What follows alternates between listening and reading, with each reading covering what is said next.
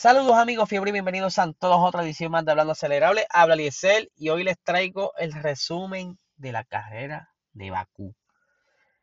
Pero antes, quiero resaltar que este 2021 la Fórmula 1 nos está sorprendiendo cada vez más con estas carreras. Primero fue Imola que nos trajo una carrera alta de lluvia, eh, errores por todos lados, choque de todo un poco. Luego vino Mónaco, donde Mercedes no tuvo el, el ritmo. El podio fue totalmente distinto a lo que normalmente se veía. Hoy se repite más o menos la historia, donde el podio fue diferente. Pero antes de comenzar, eh, lo que es el resumen, vamos a hablar un poquito porque las prácticas vimos a Ferrari bien fuerte. Eh, en la última sesión de práctica vimos a Alfa Tauri dominando eh, la quali. Siguió la el, ¿verdad? Ferrari dando que dar, ¿verdad? Dando que hablar. Y pues varias situaciones durante la quali, pues alteraron quizá lo que pudo haber sido ese, ese último top 3, porque no se sabe qué hubiera podido pasar si esa última vuelta de esos últimos minutos que quedaban en la Q3 se hubiera alterado eso. Pero eso ya no, no lo vamos a saber. Pero vamos a comenzar. En esa en esas cinco, en esas eh, seis posiciones, estaba en el pole Leclerc, segundo Hamilton, tercero Verstappen, cuarto Pierre Gasly, quinto Sainz y sexto Pérez. Lanzan la carrera y ya en la primera vuelta Pérez le había pasado a Sainz y a Gasly. O sea, ya tenías a Max y a, a Pérez juntos. Que aunque estuviesen en la posición 3 y 4, es una buena posición para pensar y analizar. Jugar una buena estrategia. Pero algo le favoreció, que no sé por qué, Charles perdió el ritmo. De momento, Hamilton le pasa, luego en varias vueltas, Verstappen le pasa, y hasta que llega un momento dado que también Pérez le pasa. Y ahí es donde se pone la cosa buena porque ya tú tenías a, Max segundo y a Pérez tercero. Y estaba, tenía a Hamilton solito porque Bottas estaba por allá abajo, por la décima posición. Y ahora, ¿qué vas a hacer? Porque no tiene mucha alternativa de, de estrategia. Está solo. Ahí es donde ustedes ven la necesidad de tener a un escudero. Y de verdad que Pérez se lució hoy. Pérez se lució porque la estrategia de Red Bull, aunque no son muy astutos haciendo esta estrategia siempre tienen como que una pequeña deficiencia, le salió bastante bien. Aunque Luis Hamilton tuvo problemas en el pit, se tardó unos 4 segundos en salir, lo que fue mortal para él, y ahí fue donde perdió la posición, eh, el liderato. Pero no tan solo él, Fernando Alonso también lució súper porque hacía mucho que él no hacía una quali tan buena, o sea, de por lo menos desde que regresó clasificó 8 y también estaba peleando con su noda, o sea que, vemos ese, ese avance, esa, esa paquete nuevo de el upgrade que le hicieron al pin le funcionó, aunque Ocon lamentablemente en esa primera vuelta tuvo que retirarse, aparentemente había problemas, no sé si, si confirmaron la falla del motor a la hora que estoy grabando esto, pero sí él se quejó que había problemas con el motor. De hecho, se vio eh, salir humo de la parte trasera del monoplaza y pues, apenas comenzando retiraron el monoplaza. Ahí este es donde Russell cambia su goma, se, se, quita la soft y se pone una hards.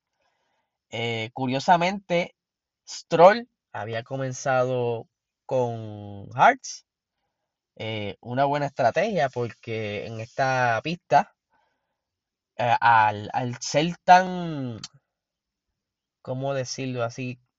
Hay un tren.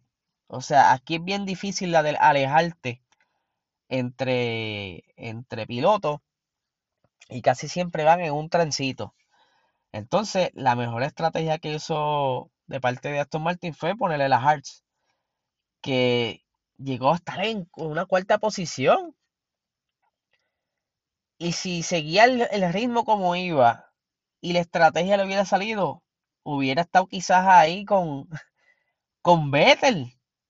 Quizás estuviese con Vettel ahí entre la cuarta o quinta, quinta posición, quizás que tercera y cuarta, porque de verdad que se lucieron este fin de semana con la estrategia eh, Aston Martin.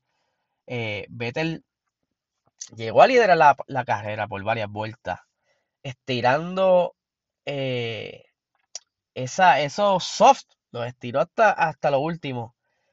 Pero lamentablemente, cerca de la vuelta 30-31, a Lance Stroll se le explota una goma. Y para ser específico, fue una de las traseras. Y pues sabemos que la goma trasera en estas carreras donde se requiere mucha velocidad y agilidad al salir de las curvas, pues tienden a desgastarse más que las delanteras. No como en otros circuitos rápidos, que las delanteras tienden a sufrir eh, más. El muchachito se le explota la goma, un accidente súper feo. Eh, le dio la valla yo no sé cuántas millas por hora. Fue algo horrible. Yo no quisiera estar en su, en su posición. Eh, esto causa un safety car, pero al Lance Troll ya iba de camino al pit, por eso es que tiene el accidente tan cerca al pit. Al terminar tan cerca del pit, el pit lane está cerrado y no pueden cambiar goma. Eh, de hecho, sí lo llegaron a abrir, pero ya estaba el safety car por irse y pues no hubo mucho movimiento de, cambio de goma. Y es entonces donde ya es a ese punto ya Max estaba al frente y seguido de, de Checo Pérez. Porque en el safety, cuando Luis Hamilton entra al pit, le logran pasar ambos. Y pues se relanza, siguen dominando toda la carrera. Eh, Max y Pérez ahí, este, mentira, mentira, discúlpenme. Eh, sí en un momento dado estuvieron este primero, pero luego en un movimiento de, cambio de goma, ahí es donde Vettel se queda un, rato afuera eh, liderando. Pero entonces obviamente cuando Vettel entra, Max se queda al frente y se queda dominando la, la carrera Max y Pérez y Luis Hamilton en tercera posición. Pero luego de tantas vueltas, eh, ya Max creo que estaba llegando a las 30 vueltas, algo así. Y pues faltando 5 vueltas a Max se le explota también una goma. Una goma trasera y le da también, aunque visualmente no se ve tan abrupto como le pasó a Lance Stroll, que golpeó la pared eh, bien fuerte, Max como que se pierde el control, se le va el monoplaza de lado, ¿verdad? Se barre y roza todo el frente y se rompe, pero no es tan, no se ve tan abrupto como el de como el de Stroll.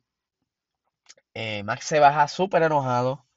Pérez estaba apenas a, qué sé yo, un segundo y medio o dos segundos que se encuentra con el Revolu Luis Hamilton también. Eh, Max hasta patea la goma del monoplaza, está bien molesto, frustrado. Me imagino que súper frustrado porque si Max tuviera esa, hubiera tenido esa victoria, se le iba a ir bastante adelante a Luis Hamilton en el campeonato eh, de piloto. Y si Pérez también quedaba ahí, eh, segundo, eran muchos puntos para el campeonato de constructores, o sea, porque ya, ya Bota estaba fuera de los puntos. En un momento dado lo llegaba el 14 o 13 para allá abajo. De hecho, él no quedó en punto. Eh, y sacan una bandera roja. Ese accidente eh, sacó una bandera roja. Muchos preguntan por qué no fue un safety car. Eh, todavía busqué información a ver si había una razón, pero yo sigo pensando que fue para no terminar la carrera en safety car. Ellos decidieron para darle una oportunidad a todos los, A todos los pilotos. Vamos a detener, limpiamos, sacamos el monoplaza de Max y relanzamos la carrera con este no roll, sino con, con el semáforo. Durante este tiempo, Vettel no se baja del monoplaza. Él se queda en el monoplaza. Él, luego de la carrera, eh, la entrevista, en la conferencia de prensa, él dice que él prefirió quedarse en el monoplaza para no perder el feeling. O sea, él no quería desconcentrarse. Él estaba totalmente, estaba montado en el monoplaza y yo me imagino que él estaba todavía imaginando, dando vueltas en la, en la, en la pista para no enfriarse como el mood eh, en ese entonces él estaba cuarto, en la cuarta posición. Eh, Pierre Gasly estaba. ¿Cómo era la cosa? Está, mentira. Eh, Vettel estaba quinto y Pierre Gasly estaba cuarto. Es entonces donde estaba entonces Pérez dominando la, carrera, seguido de Lewis Hamilton. Y ya sabes que Lewis Hamilton pues, estaba con los dientes preparándose para tan pronto lanzaran esa carrera, robarle la posición a Pérez en, esa curva. Pero, eh, según Hamilton indica, él se le olvidó activar un sistema de, freno, lo que era el balance de los frenos, según él, se le olvidó y se pasó la frenada. Y no tan solo le pasó Pérez, le pasó todo el mundo hasta los Haas le pasaron. Porque obviamente cuando vas a retomar la posición tiene que hacerlo de manera segura, segura y él no quiere buscarse un penalti, así que tuvo que esperar que todo el mundo pasara peleándose las posiciones y entonces entrar. Ahí es donde Pérez conserva esa primera posición. Eh, en esa segunda posición está entonces, eh, ya tú tienes a a Vettel, que le gana la posición a Gasly. Y entonces está atrás Gasly y Leclerc peleándose la tercera posición. Y estuvo bien interesante porque Gasly venía este, perdiendo potencia el motor. El, motor ya no estaba dando lo, lo, que él necesitaba.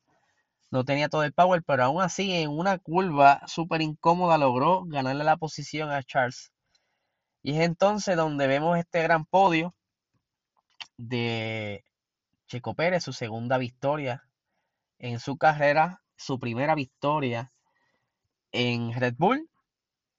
Entonces tenemos a la primera victoria de Sebastián Vettel en Aston Martin, que como ya dije durante el live que hicimos ahí como que sin improvisado, eh, esto le va a dar mucha confianza a, a Sebastián Vettel y quizá podamos ver estos resultados, obviamente, dado las circunstancias hicieron que quedara en podio, pero por lo menos podemos verlo entonces ganando puntos, porque dice contra el monoplaza puede, este, todavía tengo la velocidad, puedo defenderme y le da más, más confianza y lo vamos a ver mejor. Al igual que Pierre Gasly, eso es, aparte de ganarse el trofeo y esa tercera posición, le da confianza y pues para cualquier piloto eso es un boost.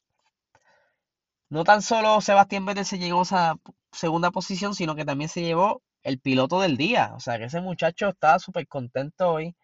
Estaba loco por irse a celebrar. estaba eh, porque terminara ya la conferencia de prensa para irse a celebrar. Eh, incluso Checo Pérez le ofreció eh, ron él dice, mira, yo no me traje nada para celebrar. Y Checo Pérez, hecho tranquilo y siempre ando con el ahí. Y yo, yo te doy un poco de eso. Pero vamos a hablar un poquito de la goma. ¿Qué pasó? ¿Por qué tanta, tanta goma explota este fin de semana? Pues sencillo. Eh, los compuestos que utilizaron en esta carrera, y lo, lo mencioné por encimita ayer en el live, es que son el juego de compuestos más blandos que tiene Pirelli. Y curiosamente lo trajo para este circuito callejero que quizás ellos dijeron, mira, aquí no creo que las, no hay curvas rápidas donde se puedan comer las gomas, pero parece que se le olvidó el factor cacería o el factor esos derrapes saliendo de las curvas. Eh, pero aún así, yo entiendo mi pensar. Ojo, mi pensar es que eso es responsabilidad también del equipo. Tú tienes que estar monitoreando esas gomas. Tienes que estar preguntándole al piloto, mira, mano, ¿cómo tú te sientes? Este, ¿Vas bien? Eh, ¿Sabes? ellos empiezan a sentir vibraciones antes de que explote. Y si no me equivoco, Lando Norris estaba quejando de vibraciones, pero por lo menos, pues, durante el, la bandera roja muchos cambiaron gomas por seguridad. No, así, la, así fueran usadas con pocas vueltas, eh, las cambiaron porque no confiaban ya las gomas. No querían que volviera a pasar lo mismo que pasó en Silverstone, que en ese entonces fueron tres, tres carros con gomas explotadas, que fue Valtteri Bota, eh, Luis Hamilton y Carlos Sainz. Pero para ese entonces, Luis Hamilton tuvo la ventaja de que estaba bastante al frente y terminó la carrera con tres gomas. Pero aquí ya las circunstancias cambian porque una goma explotada es un accidente, seguro, porque por lo que vimos estaban explotando en la recta principal. Pirelli dice a esta hora que supuestamente todo tiene que ver con, con las canterías que habían de, los monoplazas en, el, en, el, en la pista. O sea, hace quizás un poco sentido porque fue cerca de la misma zona donde eh, Lance Troll tuvo el accidente, pero antes de Lance Troll yo creo que no hubo ningún accidente. O sea, ¿por qué va a haber canterías de algo por ahí? Ahí es donde entonces choca esa, ese pensamiento. Y pues, no sé, yo creo que debieron analizar mejor eso. Y ya saben que entonces si vuelven a utilizar este tipo de compuestos, que tengo, tengo un screenshot de todos los compuestos porque ya, ya los tiene Pirelli pensado, ya los pautó para, toda para todos los gran premios.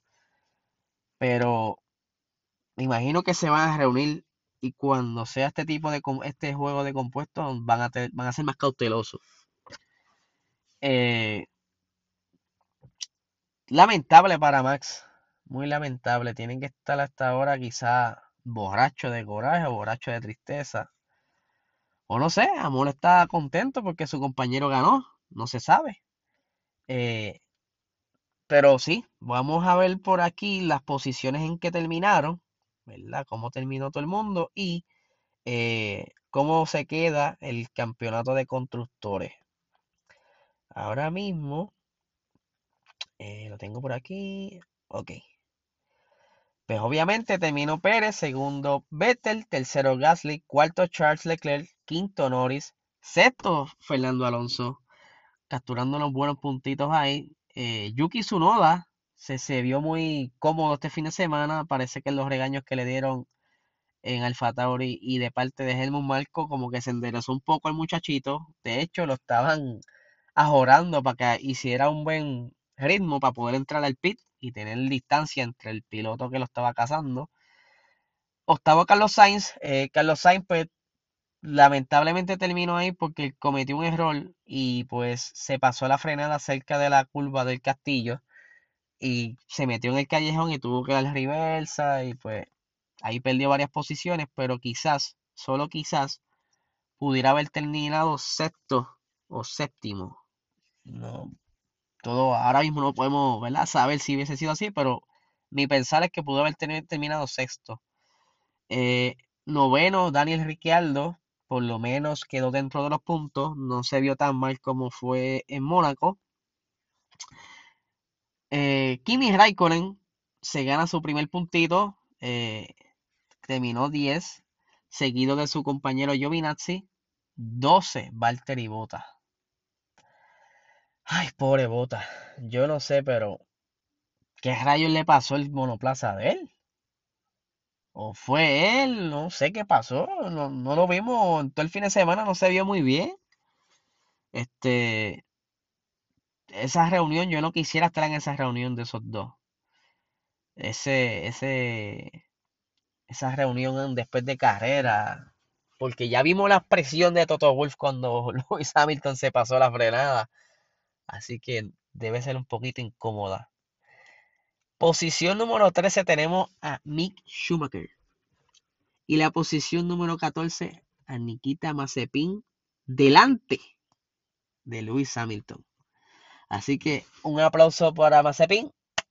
Aunque por poco la embarra en esa primera, cuando lanzaron la carrera, porque se formó como un, un plegoste de monoplaza y él como que forzó que Mick, o lo pinchó a Mick, y Mick sin querer, pues tocó, creo que fue la goma de, de Giovinazzi, y por poco ocasión un accidente, pero no pasó a mayores. Eh, seguido de Latifi, la posición número 16. George Russell, ellos retiraron el monoplaza faltando, eh, cuando fueron a relanzar, dieron una vuelta y retiraron el monoplaza. No sé si es que tenía algún problema de, motor, ya les verificaré. 18 eh, Verstappen, 19 Lance Troll y 20 eh, Esteban Ocon.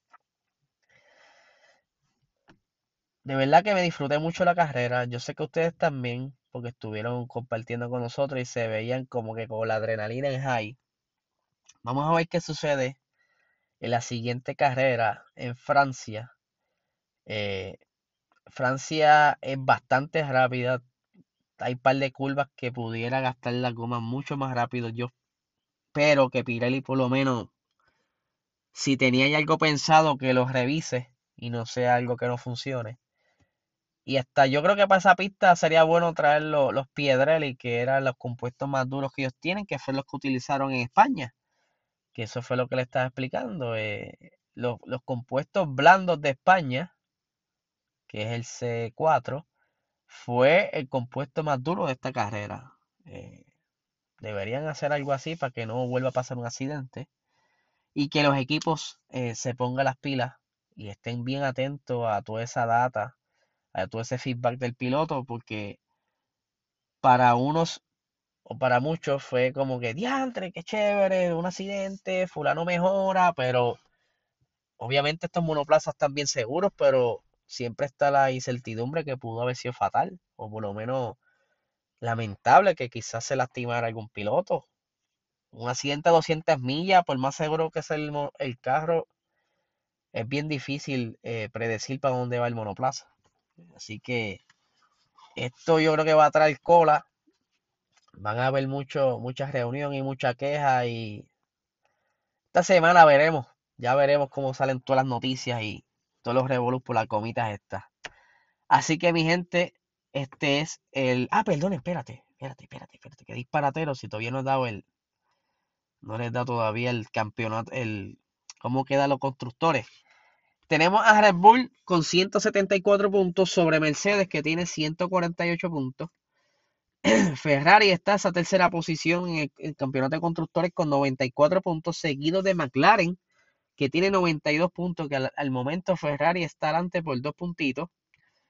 Eh, en la quinta posición tenemos a Alfa Tauri, que también se está peleando mucho con Aston Martin, porque Aston Martin tiene 37, o sea, está en cuestión de también de dos, de dos puntitos que si sigue Vettel como va, le va a pasar por encima el Fatauri si, y, obviamente si Lance no vuelve a chocar o le pasa algo. Eh, tenemos en la posición 7 tenemos a Alpine, en la 8 tenemos Alfa Romeo, en la 9 tenemos a Haas y la décima a Williams. Así que ahora sí, mi gente, esto es todo por el resumen de la carrera de Bakú. Espero les haya gustado les haya gustado. No haya, que disparatero. Eh, nada, estaremos cuadrando lo que será el chat para compartir durante las quali y durante las carreras. Eh, estaré diciéndole, ¿verdad? Durante la semana, dándole más detalles para ir ya montando el chat y para cuando venga la, la carrera de Francia, pues estar todo set y compartamos y la pasemos bien. Así que mi gente, que tengan una excelente semana.